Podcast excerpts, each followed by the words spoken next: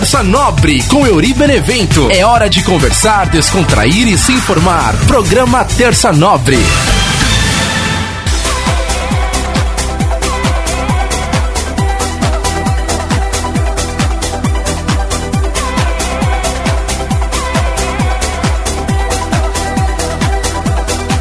Salve, salve galera ligada aqui no nosso podcast Terça Nobre, toda terça trocando ideia. Eu sou o Yuri Benevento, beleza galera? E já agradecendo a todo mundo que toda semana curte aí, manda pergunta pro tio Chicória nas minhas redes sociais, arroba Yuri Benevento. Manda lá sua pergunta pro tio Chicória e também comenta aqui os nossos assuntos do nosso podcast Terça Nobre e também mande sua sugestão e manda também um abraço para aquele momento, aquele abraço que aí você sai aqui também no nosso podcast Terça Nobre, beleza? Coloquei essa música porque eu lembro da minha adolescência, cara. Além de eu falar que trabalhava na Rádio Santana, mas assim, até é um, é um assunto que eu quero falar hoje sobre várias coisas que eu fazia na minha adolescência, né? Eu lembro que quando eu trabalhava na Rádio Santana, a professora da escola ficou sabendo também, falou: "Por que você não faz uma rádio aqui na escola também?" A gente fazia, a gente colocou, montou uma rádio na hora do intervalo na escola. Então a gente dava recado da diretora, recado de algum teatro, alguma coisa que ia ter. Então a gente todo todo dia na hora do intervalo tocava música e dava uns recados, mas na maioria das vezes nunca dava recado. Começava a dar recado, a galera começava a vaiar, cara. Todo mundo era tudo moleque, né, adolescente, e a galera ficava vaiando muito, assim, era muito difícil. Tinha uma menina que me ajudava, e aí ela, ela ia dar o recado, a galera começava a vaiar pra caramba. Eu falava, gente, peraí, vamos. É, é sério isso aqui. Aí ficava tocando música, pedia. E nessa época, assim, aqueles dances, né, do, dos anos 2000 tava muito em alta. Então todo dia na hora do intervalo eu tocava uns dances assim. Essa, essa música também eu gostava de tocar, eu tinha um CDzinho. Inclusive, esse, esse CDzinho tá copiado aqui no meu computador. Eu tava fuçando pra achar essa versão, porque tem um monte de versão no YouTube, mas essa versão é meio chatinha de achar no YouTube. Aí eu fui procurar no, no meu CD, cara. E isso me lembrou muito essa, essa época de, de otimismo, né? Da, da adolescência, cara. Tinha as festas, né? Aquela que eu, como eu já falei aqui algumas vezes, essas quermesses, né? Que em São Paulo a galera chama de quermesse, que a gente falava festa mesmo. Então, quando tinha a festa de agosto, por exemplo, que era a festa de Nossa Senhora da Piedade São Benedito, que são as padroeiras do bairro aqui de Roseira Velha que eu moro atualmente. Então a gente chamava de festa de agosto, né? Mas aí quando eu vou explicar pra galera isso, que tinha churros, que tinha parque, que tinha barraca de lanche, essas coisas se você fala isso lá em São Paulo, a galera fala, pô, mas isso aí é quermesse. Então, para quem não conhece, é, é quermesse. Aqui para nós a gente chamava de festa mesmo, festa de agosto, festa Santana, e, e assim vai. E uma vez a administração da festa alugou o futebol de sabão. Porque tinha pula-pula, tinha cama elástica, mas o futebol de sabão era uma coisa meio rara de ter por aqui. Então a galera curtiu muito. E eu fui jogar também, então tinha uma galera assistindo e passava é, na televisão, quando tinha aquele programa do Gilberto Barros, né? Eles faziam lá o futebol de sabão. Aí eu ficava pensando que eu tava na televisão, sabe? Eu ficava me achando um artista, assim, jogando futebol de sabão e todo mundo vendo de fora, assim. E tava uma galera curtindo pra caramba, jogando. E eu tava levando a mó sério, né? Eu mó nervosinho. A galera que me conhece pra, pra jogar bola sabe que eu fico meio estressado jogando bola. E aí eu tava lá achando que eu era o craque e, e jogava futebol de sabão. E tinha, né, durante as tardes, né? Porque as festas eram à noite. Aí tinha a missa, depois da missa, né? Da novena, tinha a festa. Aí vinha uma banda cantar, dupla sertaneja. Às vezes só som mecânico mesmo. E, mas na parte da tarde a galera também colocava som. E ficava rolando essas músicas assim, sabe? Esses dances dos anos 2000, música mais animadora. Então, essas músicas me lembram muito a, a partir da adolescência. Na minha adolescência eu era mil e uma utilidades. Porque eu comecei, eu tava na, na Rádio Santana de uns 14, 15 anos, que eu já contei aqui. Mas ao mesmo tempo que eu tava na Rádio Santana, um pouquinho antes eu já tocava na, na fanfarra de Roseira. E na fanfarra de Roseira eu também fazia treino de campo de futsal e fazia natação. Então assim, na parte do dia, escola, à tarde, futebol, depois na, tipo, na segunda, quarta sexta, futebol, terça e quinta, natação e quadra. Aí na parte da noite, fanfarra. Então era muita coisa. E aí também eu comecei a fazer as coisas da igreja, né? Que tinha crisma. Eu não tinha feito primeira comunhão até hoje, eu não terminei. primeira comunhão nem crisma eu não fiz. Mas eu tava tentando fazer uma crisma que, terminando essa crisma, eu teria. Pô, eu poderia fazer os dois, né? Crisma e primeira comunhão. Então, aos finais de semana também tinha a parte da crisma. Só que juntando com o pessoal da igreja, o pessoal falou: vamos fazer uma banda, vamos montar uma banda. E aí eu montei uma banda com o pessoal também pra gente tocar na igreja. Só que da igreja a gente começou a querer tocar em outros lugares também. Só que as meninas que estavam na banda com a gente, por elas serem muito da igreja, elas não quiseram fazer a banda para tocar fora da igreja. Aí nós continuamos a banda para tocar fora da igreja, a banda que tinha os meninos. Então eu, eu fazia tudo isso.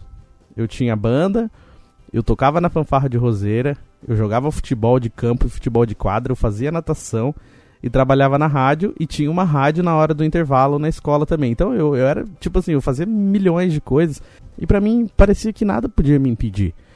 Eu tive uma adolescência muito difícil em questão financeira mesmo, minha família é pobre e tal, então a gente não tinha muitas condições era, era uma família grande, então foi uma adolescência difícil financeiramente. Só que para mim isso nunca foi problema, porque todas essas coisas que eu fazia eu não precisava pagar, eu só precisava dedicar o meu tempo, o meu esforço. Então, para mim, eu, eu, eu passava despercebido nessa situação. Claro que às vezes precisava comprar alguma coisa ou outra, então era mais difícil, tinha que correr atrás, mas não, foi, não era uma coisa que me, me incomodava que nem hoje em dia, continuo sendo pobre, mas me formei em locução, então tive condições de trabalhar nessa área de rádio e TV, produção, sonoplastia, operador de mesa de rádio. Então, então dá para sobreviver desse jeito, mas hoje, por exemplo, eu, me comparo a essa vida adolescente que eu tinha e agora eu fico vendo assim o, o, tanto de empecilho que aparece quando eu vou tentar fazer alguma coisa. Que nem eu tava domingo eu tava eu tava olhando as fotos né, da, da, minha adolescência e relembrando um monte de coisa. Eu tinha cabelo, tava felizão nas fotos, sempre dando risada, sempre curtindo. E, e quando você vê as fotos, você realmente volta no tempo quando vê vídeos também, mas acho que foto. Aí você começa a tentar lembrar o que, que foi aquele dia. Você fala, caramba, que, né, você, você olha assim, foi aniversário de tal pessoa. Aí você relembra tudo o que se passou naquele dia. É muito louco isso. E aí eu ficava olhando e falei, meu caramba, eu não, não me preocupava com isso. Eu não me preocupava com nada. Eu simplesmente. Eu, eu achava que eu podia fazer tudo. Eu achava que eu era foda, assim, e eu, nada podia me parar. Eu, eu tinha esse pensamento. E eu acho que os adolescentes têm isso. Acho que esse brilho que tem no adolescente é muito foda. E é muito triste quando você perde isso. E, e eu fiquei tentando lembrar, eu fiquei tentando perceber, imaginar quando foi que eu perdi isso? Em que momento da minha vida que eu perdi esse otimismo e esse brilho no olhar e essa essa condição de, de posso ter tudo? É, em que momento da minha vida que eu perdi isso? Porque, por exemplo, com 22 anos eu fui para Araraquara, fui morar lá eu tinha 22 anos, eu não tinha formação profissional, eu já tinha terminado o ensino médio, mas não, era, não tinha nenhuma profissão. Ah, você é o quê? Você é isso, você é aquilo? Não, tinha formado, beleza, tinha trabalhado de um monte de coisa, mas não era nada ao mesmo tempo. Fui para lá com 200 reais no bolso e umas roupas na mochila, sem ter lugar para morar, sem ter trabalho garantido, eu simplesmente tinha um lugar para ficar uns dias. E eu consegui me virar, acabei ficando nove meses lá, consegui fazer o curso de locução no Senac de lá, através de bolsa de estudos também. Então, eu, eu fui. Se, se eu paro para pensar hoje, eu tô com 31 anos, eu não consigo nem. Se, se eu não tiver com coragem, se eu acordar com um dia mais ou menos torto, eu já não saio nem da cama. Eu já fico pensando assim: caramba, mano, eu preciso tomar banho, eu preciso ir resolver não sei o que na lotérica. E isso pra mim é um puta parto. Eu fico pensando: caramba, meu, putz, eu não consigo nem levantar para ir fazer coisas simples que eu tenho que fazer. Então, é, é, eu fico tentando entender, eu fico tentando buscar em que momento eu perdi isso? Porque esse brilho que a gente tem, essa força que a gente tem quando a gente é adolescente é muito bom, cara. Eu queria muito ter esse, esse otimismo ainda, porque eu poderia estar tá fazendo muito mais coisas. Eu, eu ainda, eu, eu, me cobro muito, eu fico tentando, que nem, por exemplo, às vezes o próprio podcast eu quero gravar, eu penso milhões de coisas, aí eu fico anotando para não esquecer. Mas tem dia que eu, eu, eu começo a gravar e fico pensando, ah, vai ficar chato. Ah, eu não tenho assunto para falar hoje, e, e, aí eu fico pensando, ah, não vou fazer mais não aí eu já desanimo de querer fazer. Olha isso. Então, assim, até às vezes até o podcast para mim, que é uma vez por semana só, é difícil de fazer porque eu tenho medo, eu tenho insegurança. E aí eu fico tentando entender, porque eu tô com 31 anos e tem um monte de coisa que eu não consigo mais fazer. Quando eu tinha 22, quando eu tinha 17, 18. Então hoje quando eu olho para trás, eu tive uma fase muito legal na minha adolescência. E eu queria tentar levar para minha vida, trazer para minha vida de hoje aquilo que eu fui quando eu tinha 16, 17 anos. Buscando nas lembranças, eu fico tentando entender e encontrar esse caminho em que momento isso se perdeu. Passagens por empresas que tratam a gente apenas como número, que você simplesmente precisa trabalhar para poder fazer abater uma meta, para você poder receber seu salário e você poder ajudar a equipe. E aí na sexta-feira você já está esgotado e você começa a entender por que, que as pessoas chegam na sexta-feira e querem simplesmente parar num bar e tomar uma cerveja. Com 16, 17 anos, de repente você nem pense nisso fala, não, não, nada a ver e tal. Aí depois quando você começa a ficar um pouquinho mais calejado, você começa a entender que aquilo vai te tirar da sua realidade ruim. Que aquela cerveja numa sexta-feira à tarde vai, por alguns instantes, tirar você daquela, daquela rotina doida que você vive durante a semana, tendo que entregar resultados o tempo todo e não podendo ser você mesmo e não podendo ser engraçado. Se você brinca muito, você é crianção, você é tratado como uma pessoa que não leva nada a sério. E aí, acho que isso vai podando a gente. Relacionamentos frustrados também, que, que você começa a ter decepção amorosa, que você acha que isso nunca vai acontecer com você e, e acontece, aí você começa a sofrer, aí você começa a desacreditar no amor. Você coloca o melhor de si naquele relacionamento e aí você vê que tudo aquilo que você fez foi em vão, não foi o suficiente. E aí no próximo relacionamento você já não vai colocar os mesmos 100% que você colocou, aí você já coloca 70%. Aí no outro, você já diminui, você começa a ser frio, você começa a não acreditar mais nas pessoas. Aí você trabalha com pessoas que te passam para trás, pessoas que tentam te prejudicar, que se precisar ela se dar bem, se tiver que te prejudicar para ela poder se dar bem, ela vai te prejudicar e você começa a se assustar com isso. E pensava, meu, caramba, existe isso? Eu passei por pessoas assim, empresas que eu, eu ficava besta de ver, assim, do tanto que a pessoa jogava sujo e, e trapaceando mesmo para poder se dar bem. Que parece até coisa de novela, que você fala, ah, pô, isso só acontece em novela. Cara, acontece muito na vida real. Então, assim, eu não tô aqui para falar que todo mundo se frustra dessa mesma maneira. Mas eu acredito que tem pessoas que vão se identificar comigo nesse sentido e como a gente vai perdendo isso. Então, por exemplo, hoje, é, a gente sempre fala, pô, quando for. É, quando a gente é adolescente, a gente fala, ah, quando eu for adulto, eu não vou ser um adulto ranzinho, um adulto velho e tal. Tem hora que eu fico. Eu paro pra pensar, cara, eu tô com 31, mas nossa, eu me sinto muito velho. Porque eu não consigo mais ter o ritmo. Às vezes, eu, tipo assim, eu tô no metrô. Aí entra uma galera rachando bico, dando risada pra caramba. E tudo dá risada e olha pra cara dele e dá risada. Aí eu já fico pensando assim, porra, eles estão rindo da minha cara. Eu te falasse que bando de besta dando risada, né? Que idiota, que, que graça tem pra eles rir tanto assim. E aí eu me lembro que quando eu era adolescente eu ria de qualquer coisa. E eu mesmo, às vezes, se eu tiver no meio dos meus amigos, pessoas que eu tenho confiança, se qualquer merda que a gente falar, a gente vai rachar o bico, vai dar risada pra caramba. Só que eu me tornei tão chato que tem hora que eu fico. Eu me pego repreendendo isso. Eu olho e fico olhando, ah, nada a ver esses caras aí dando risada. Eu às vezes até acho engraçado, mas não dou risada. Então eu fico pensando, por que que eu deixei. É, como que eu consegui me tornar isso? Não gosto, não, não gosto muito dessa versão que eu me tornei. Claro que tem muitas experiências que eu passei que me tornaram o que eu sou hoje em questão de pessoa, de caráter. Claro que tem muita coisa que eu passei que, que me deu experiência para eu chegar até aqui e, ter experiência em algumas coisas, em, em, poder trabalhar do jeito que eu gosto de trabalhar, de fazer algumas coisas, de ter algumas atitudes como pessoa, como família, como amigo. Acredito que eu seja uma boa pessoa, coisa e tal. Apenas eu tento entender é, em que ponto, em que momento eu deixei é, mudar tudo isso. E, todo mundo fala, né? Você, se, você está exatamente onde você se colocou. Às vezes a gente não percebe, mas a, as atitudes que a gente vai tomando, as coisas que a gente vai fazendo, o rumo que vai dando na nossa vida é, é realmente é a gente, né? Quando eu quis ir para São Paulo, eu fui para São Paulo com 17 anos. Eu que escolhi, ninguém me obrigou a ir para São Paulo. Então muitas coisas mudaram. Então eu perdi fases também da minha vida porque eu comecei a trabalhar muito cedo. Depois também eu, eu resolvi ir embora para um lugar completamente diferente, da onde eu tinha passado a adolescência. Então realmente é, é onde a gente se colocou. Eu não tô aqui reclamando disso, eu só tento entender esse caminho, eu tento fazer essa linha do tempo.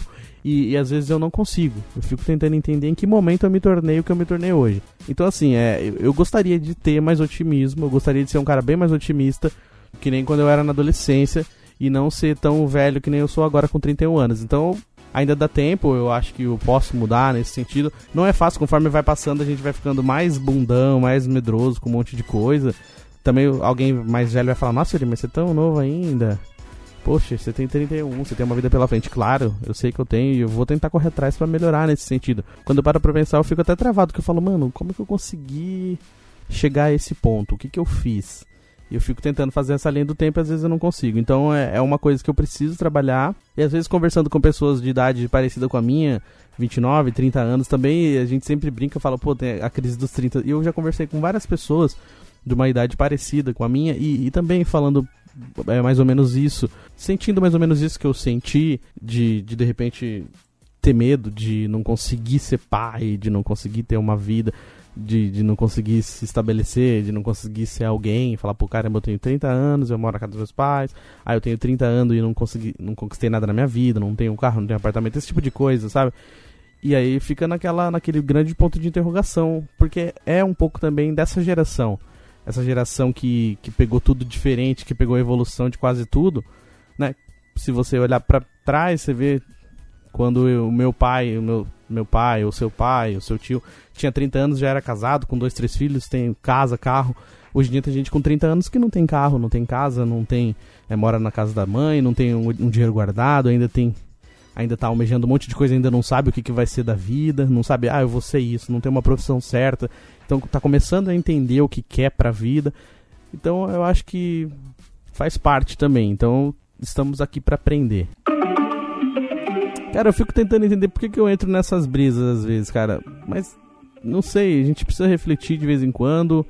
Foi logo hoje, bem no meio do Terça Nobre, né? A cabeça fica meio a mil assim, mas tá aí, né? Tamo aí, é uma reflexão. Espero que alguém tenha se identificado. Se alguém se identificou e quiser conversar mais sobre isso, manda mensagem lá no Facebook, arroba Euribeneventos, Instagram, para quem tem também o meu MS, falar MSN, para quem tem meu WhatsApp, manda lá, e para quem tem também no Twitter, arroba Euribenevento, manda lá sua mensagem, a gente conversa mais sobre isso também, a gente pode até desenvolver mais aqui para falar no Terça Nobre. E também falar um pouquinho agora sobre o relaxamento da quarentena, né? É, eu tava olhando aqui uma notícia do Folha de São Paulo que o relaxamento da quarentena pode causar aumento de 71% das mortes em São Paulo alertam pesquisadores. Essa pesquisa a, foi feita por um grupo ligado à USP e também à FGV.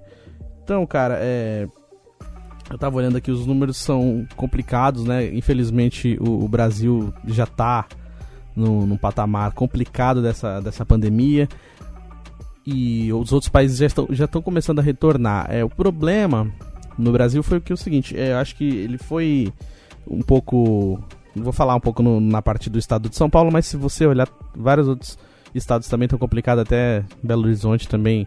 Tava vendo hoje que já aumentou pra caramba, né? Assim, é, a ocupação dos leitos, que até pouco tempo atrás todo mundo tava falando que Minas era uma cidade, né, que BH era uma cidade exemplo, porque teve pouco tal. E aí agora teve essa flexibilização e aí parece que vai ter um aumento muito grande devido a essa flexibilização. Então a gente tem que parar para pensar no sentido assim, pô, se tem que fazer a, a quarentena, beleza, vamos fazer. As pessoas que podem ficar em casa têm que ficar. Só que o que acontece? Tem um monte de gente que sai sem ter motivo nenhum. E tem um monte de gente que nem fez quarentena nada. Todo final de semana a galera fazendo churrasco, a galera curtindo a vida, saindo, indo pra praia, e teve as proibições da praia e tal. Mas o que a grande verdade, assim, não tem como a gente falar assim, ah, o brasileiro. Não é o brasileiro. Cara, todos os países tiveram esse problema. É, então, assim, aqui, aqui, as pessoas, na verdade, não é o brasileiro, é o ser humano. O ser humano não levou a sério essa, essa história do coronavírus. Infelizmente, todo mundo só começou a levar a sério quando começou a morrer parente. Morreu um tio, morreu uma avó, e fala, putz, morreu minha avó, cara, eu vou ficar sossegado. Mas, poxa, assim, você tá vendo, velho. Tipo assim, aí fica esse negócio de. Essa briga, né? De, essa briga, infelizmente, política também. Ah, porque estão manipulando as informações. Gente, não é questão de manipular informações, é só você ver. Sempre tem alguém da sua família, algum parente, algum amigo que perdeu pessoa. Então, infelizmente, assim, não foi levado a sério. Depois, alguns países que tiveram. A Itália mesmo perdeu muita gente. Aí, quando perceberam que tava perdendo gente pra caramba, aí eles começaram a levar mais a sério. Aí teve uma quarentena mais rígida. Aqui no Brasil, tivemos aí uma, uma quarentena forte até, né? De março até mais ou menos abril, comecinho de maio, mas aí de maio para frente começou aquela, aquela, aquele relaxamento, a galera começou a querer sair, aí trocou de ministro, aí todo mundo começou a achar que porque o ministro saiu aí ia poder sair também. Gente, não é assim. Infelizmente, por falta de informação também, muita gente continuou saindo. Aqui mesmo onde eu moro, em Roseira, meu, tem um monte de gente que nem põe máscara. Todo final de semana você vê a galera no bar tomando cerveja, trocando ideia, pessoal pra rua, tudo sem máscara. Então eu tenho certeza que aí onde você mora também, na sua cidade, você deve ter visto um monte de gente sem máscara. Nas redes sociais mesmo a gente vê a galera fazendo churrasco, curtindo. Então, assim, no Brasil, infelizmente, foi pior ainda, porque é, não teve uma grande quantidade de pessoas fazendo quarentena. Foi, foi pouca gente. São Paulo mesmo, muita gente não teve opção. Essas pessoas, elas não tiveram opção, não é que elas queriam sair. Teve gente que não foi dispensada do trabalho. Então não adianta nada você mandar a galera ficar em casa, ou então você falar, ah, distanciamento de um metro, e o metrô lotado. O que o cara vai fazer? O cara precisa trabalhar. Então, é, algumas medidas que deveriam ter sido tomadas muito antes de acontecer a pandemia não foram tomadas. Então, se você para para pensar, se você tem, por exemplo, ali é, em dezembro, em novembro, já sabendo as notícias da China que está rolando uma pandemia, uma epidemia, até, até então não era pandemia, né? Você sabendo que na China tá rolando, você tá sabendo que da China foi pra Itália, Então aí de repente foi para os Estados Unidos e falou, pô, mas você tá vindo, uma hora vai acabar chegando no Brasil, porque tem um monte de gente que viaja final de ano, que viaja Natal, que viaja comecinho de ano porque é férias aqui e tal.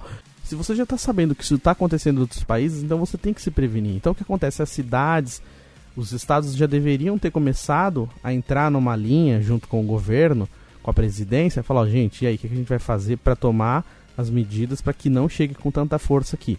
Ah, beleza, tá mais ou menos em dezembro estourou, janeiro em outros países ah, teve o primeiro caso.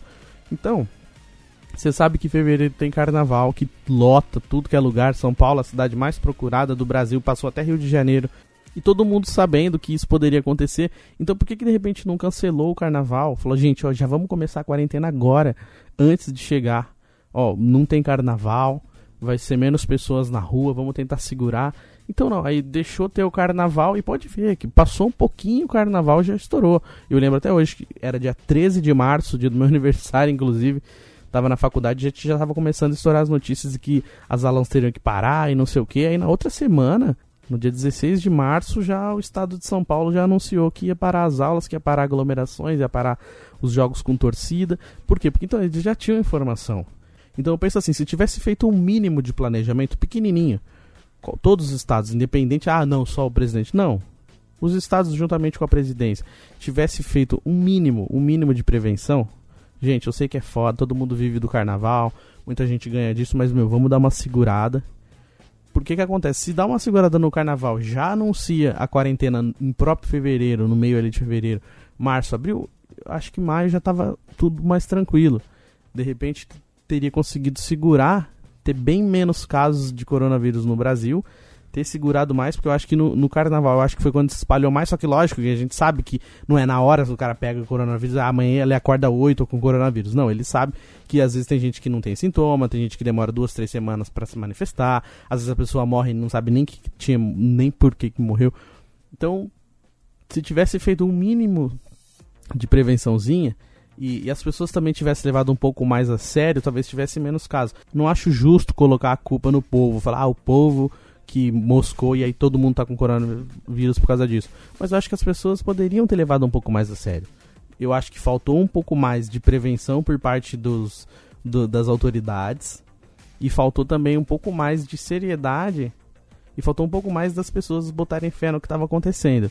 Então esse relaxamento ele pode trazer mais problemas. Então fica esse alerta para as pessoas que não têm necessidade de sair, meu, não sai então, fica mais em casa, evita. Porque que acontece? Se faz o relaxamento, não, os, os comércios vão poder atender de tanto em tanto. Mas do lado de fora tá todo mundo na fila com menos de um metro, tá todo mundo na rua, vai no Brás, lota Brás, vai nas nos lugares para comer, buscar comida e tal, e aí fica todo mundo aglomerado, não adianta nada. Então assim, agora, como não tivemos tanta prevenção por parte das autoridades, agora tem que ser por parte da gente mesmo, da nossa própria atitude, de não, não ficar indo para aglomerações, porque tá continuando as mesmas aglomerações. As pessoas estão pensando que acabou e infelizmente ainda não acabou. Espero que acabe logo, mas ainda não acabou.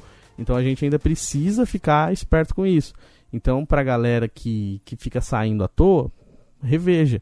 Eu sei que é difícil, eu também tô ficando doido de ter que ficar em casa, mas eu acho que por isso que tá piorando a situação, porque ainda as pessoas não levaram a sério. E mesmo tem gente que perdeu o ente querido, mesmo assim continua fazendo a mesma coisa. Então vamos torcer para que isso seja controlado e que afete o menos pessoas possíveis, né? E girando o botão aleatório do nosso programa, voltando um pouquinho naquele assunto da adolescência que me fez lembrar de uma história aqui de quando eu tava no segundo ano, acho, segundo ano do ensino médio, teve o lançamento do Harry Potter, né? Que era Harry Potter e o Cálice de Fogo. Só que é o seguinte, aqui em Guará, né? Eu moro, eu moro em Roseira e o único shopping que tinha com cinema pra gente assistir era lá em Guará, que é o Buriti Shopping, que ainda tem, né? E a gente ia assistir lá. Só que ela nunca lançava na mesma semana que lançava em São Paulo. Às vezes lançava em São Paulo, passava uma semana para lançar aqui, às vezes duas. Eu lembro que eu fui com a minha amiga Fernanda e ela é muito fã do Harry Potter e muitas coisas. Ela já tinha lido o livro, eu ainda não, né? Aí ela me contava as coisas, porque eu não ligo com esse negócio de spoiler. Eu gosto que me contem spoiler. E aí a gente foi assistir o Cálice de Fogo. Só que já tinha sido lançado em São Paulo. Então aqui É, aqui ainda era novidade, só que é, foi o lançamento de Guará, foi, foi o, o, dia que a gente foi. Numa, acho que se eu não me engano, acho que era numa quinta-feira também. E aí nós fomos à tarde. E demos um rolê aí, já, já, tinha aquele, aquele esquema mesmo de ir nas lojas americanas, comprar lá um chocolate, um salgadinho, um refri pra comer lá dentro do cinema. e fomos assistir o filme. E, ela, e era legendado. O filme estava marcado para começar umas 3 horas da tarde. A gente lá esperando, deu 3 horas, 3 e meia, 3h45 e nada, a gente esperando, esperando, esperando. Aí me entra uma, uma gerente lá, não, gente, atrasou um pouco, o filme tá chegando de São Paulo. Se vocês quiserem dar uma voltinha, daqui a pouquinho a gente volta, não sei o que. E nada. Quase uma hora depois que tava marcado o início, o filme ainda não tinha começado. Ela falou, não, gente, calma, que não sei o que. Eu sei que o filme foi começar mais ou menos, era umas quatro e meia, então era tipo uma hora e meia de atraso. Aí com muito xingamento, o povo bravo, estressado. Aí o filme começou. Tamo lá naquela expectativa assistindo o filme. Aí já tinha aí, sei lá, rolado uma meia hora, 40 minutos de filme. A legenda do filme começou a subir. Tava embaixo, ele começou a subir, subir, subir, subir. E foi sumindo. Só que assim, enquanto subia, todo mundo falou: oh. Oh, legenda, legenda. Daqui a pouco, na hora que a legenda subiu com tudo e sumiu. Uma falação e todo mundo xingando e olhando para trás, né? Pra ver se conseguia ver alguém. E sumiu a legenda e o filme sem legenda, né? Eu não sabia nada de inglês. Devia ter gente que sabia, mas eu tava lá moscando. E todo mundo começou a xingar. Aí do nada minha entra de novo a gerentinha do cinema lá na frente. Oi, gente, tudo bem? Então deu problema aqui. Se vocês quiserem dar uma volta aqui, não sei o que. Mano, o filme demorou pra caramba, porque o filme é grande, né? E ainda aconteceu tudo isso, aí a gente teve que sair pra dar um rolê no cinema, né? No, no shopping, quer dizer, saímos pra dar um rolê e voltamos. Só que aí na hora que a gente voltou, tava aquela confusão de saber quem tava com ingresso, quem não tava. E aí teve gente que não tava com ingresso e queria entrar. Só que aí do, o pessoal da próxima sessão já tava lá fora e tava uma fila gigantesca, cara. Foi um, um filme muito legal, mas muito difícil de assistir também. Então, como que era difícil, cara, assistir filme aqui, porque era muito raro ter lançamento no mesmo dia que São Paulo. Sempre lançava duas semanas depois, às vezes tinha filme que nem vinha pra cá. Então, pelo menos agora, eu acho que tá. Ele entrou numa linha assim, com, parecido com os filmes de São Paulo. Geralmente é dois, três filmes só, não tem muita opção, né? E também é uma linha diferente que nem lá em São Paulo, que tem o Cinemark, Play Art. Não é, é dessas duas linhas, então talvez seja por isso. Mas foi mó trampo, cara, pra assistir esse filme. Girando o botão aleatório do nosso programa, chegou aquele momento muito louco, momento aquele abraço.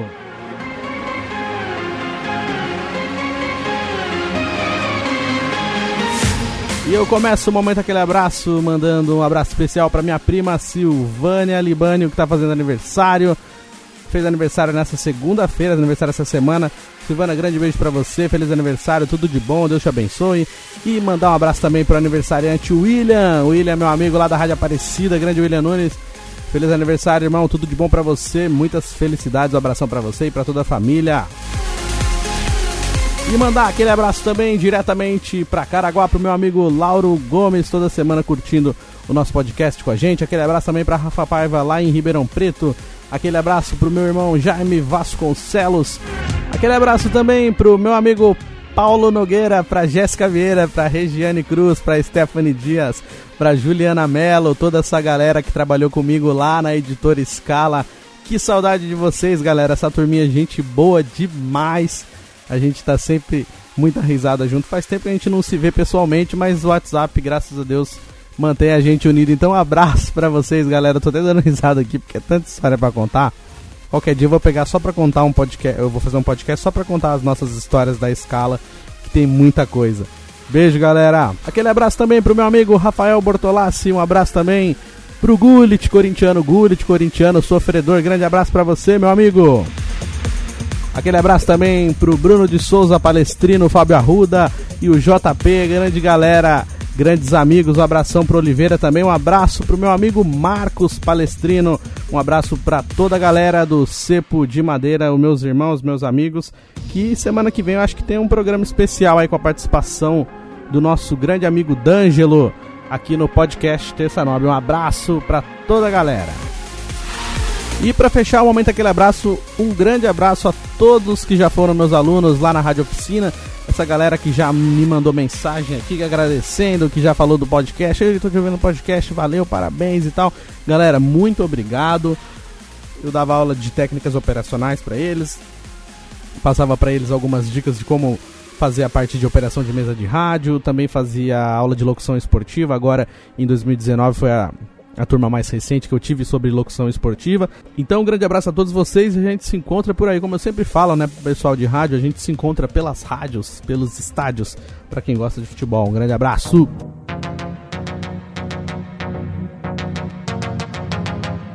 E girando o botão aleatório do nosso programa, vem chegando ele, o nosso grande mestre, Tio Chicória.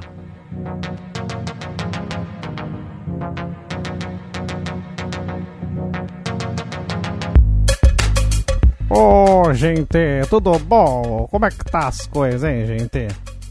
Olha, vou te falar, essa semana eu tô feliz, viu, nego? Porra, eu tô feliz porque é o seguinte, eu tô dando umas dicas aqui de filme, de novela antiga, né? Eu já falei aqui semana passada, mas vou falar de novo, porque assim, eu fiquei reclamando que a Globo não tava passando as novelas antigas. A Globo liberou, a Globo liberou os episódios, primeiro, né? O primeiro episódio de cada uma, mas liberou, gente. Liberou no Globoplay tudo de graça. Tem até Tieta do Agreste, viu? Que bacana, aquela novela era legal também, né? Eu tenho uma certa briga assim na minha mente para saber, né? Tieta do Agreste ou Mulheres da Areia, né? Duas novelas muito clássicas demais. Que eu gosto, acho muito bacana. Aquela novela Viagem também, que eu tinha medo. De algumas coisas que passava na novela. Aquele Alexandre era bastante do mal. Mas eu gostava, era uma bela novela, gente. Que saudade dessas novelas antigas, mas do feliz que a Globo liberou. Fica pensando que eu tô puxando o saco da Globo, eu não ganho nada para falar deles, mas é porque eles liberaram, gente. Que bacana.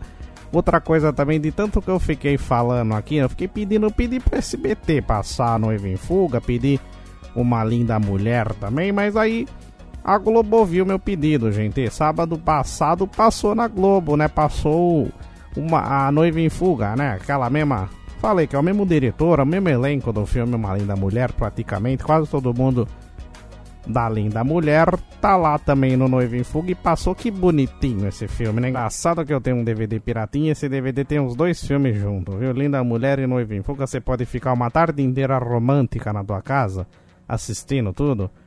É muito bacana, viu, Belo? E agora tem uma pergunta muito marota aqui do nosso programa, recebendo a pergunta do Cristiângelo. Um grande abraço pro Cristiângelo, que é irmão do Dangelinho, mandou essa pergunta pra gente aqui. É assim, o teu Chicória, por que, que o golpe se chama Boa Noite Cinderela, se que quem dorme, na verdade, é a Bela Adormecida? Então, uma bela de uma pergunta, né? Se você para pra pensar nos contos de fada, os contos de fada fala que quem dormia mesmo é, é, era a, a Bela Adormecida, a, a, Cinderela era, era aquela do, do sapatinho de cristal, né? Cinderela era desse sapatinho lá, e aí ela perdeu o sapatinho, aí o príncipe achou e devolveu para ela, casou feliz para sempre, né? E quem dormia mesmo era a Bela Adormecida. Então o golpe devia se chamar Bela Adormecida, né? Mas na época, na, nos anos 70, né, que passava na SBT, passava aquele programa de, de Boa Noite Cinderela, né? Do, do, do Silvio Santo, né? Que ele re, realizava o sonho das meninas, tudo abre a porta da esperança, aquelas coisas bonitas. E aí fizeram Boa Noite Cinderela, que era o programa do Silvio Santos. Aí na época a polícia com essas operações, né? A polícia sempre põe uns nomes diferentes nas coisas, então foi baseado no programa do Silvio Santos que eles colocaram o nome desse, dessa, desse golpe, né? Que chama Boa Noite Cinderela, então baseado no, no, no Silvio Santos. Aí dá, dá um boa noite pra pessoa, a pessoa dorme e infelizmente acontece o golpe, né? Espero que a gente não precise mais ouvir falar disso, mas Fica aí a resposta pra esse menino bacana que mandou mensagem pra gente aí, viu? Fica com Deus, querido. Grande beijo a todo mundo, grande beijo pra galera que fez a pergunta aí.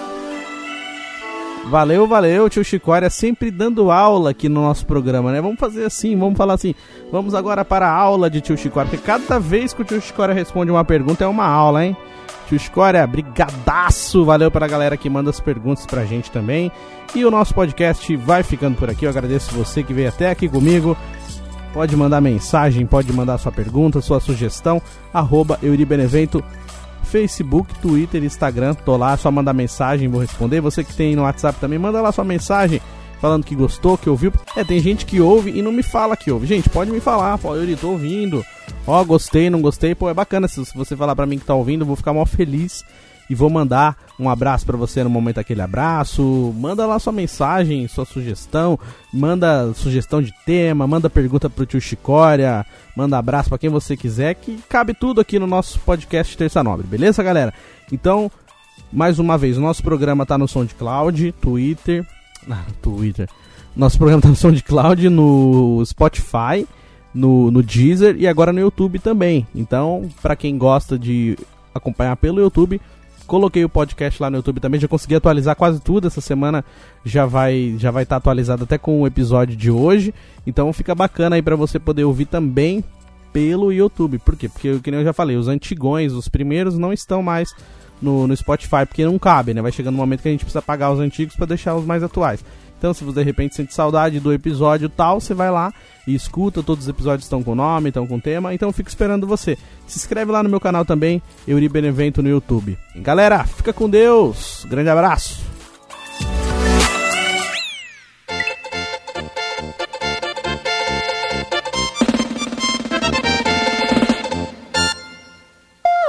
Terça Nobre